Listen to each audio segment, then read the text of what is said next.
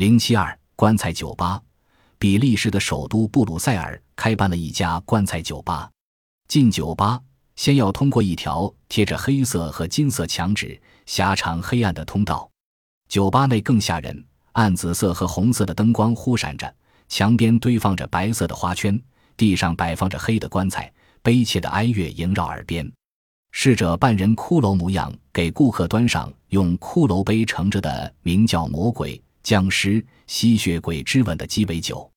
顾客往往喝得酩酊大醉，有的嚎啕大哭，甚至还有的掀起棺材盖，钻进棺材里。与棺材里的僵尸拥抱亲吻，以显示其胆量。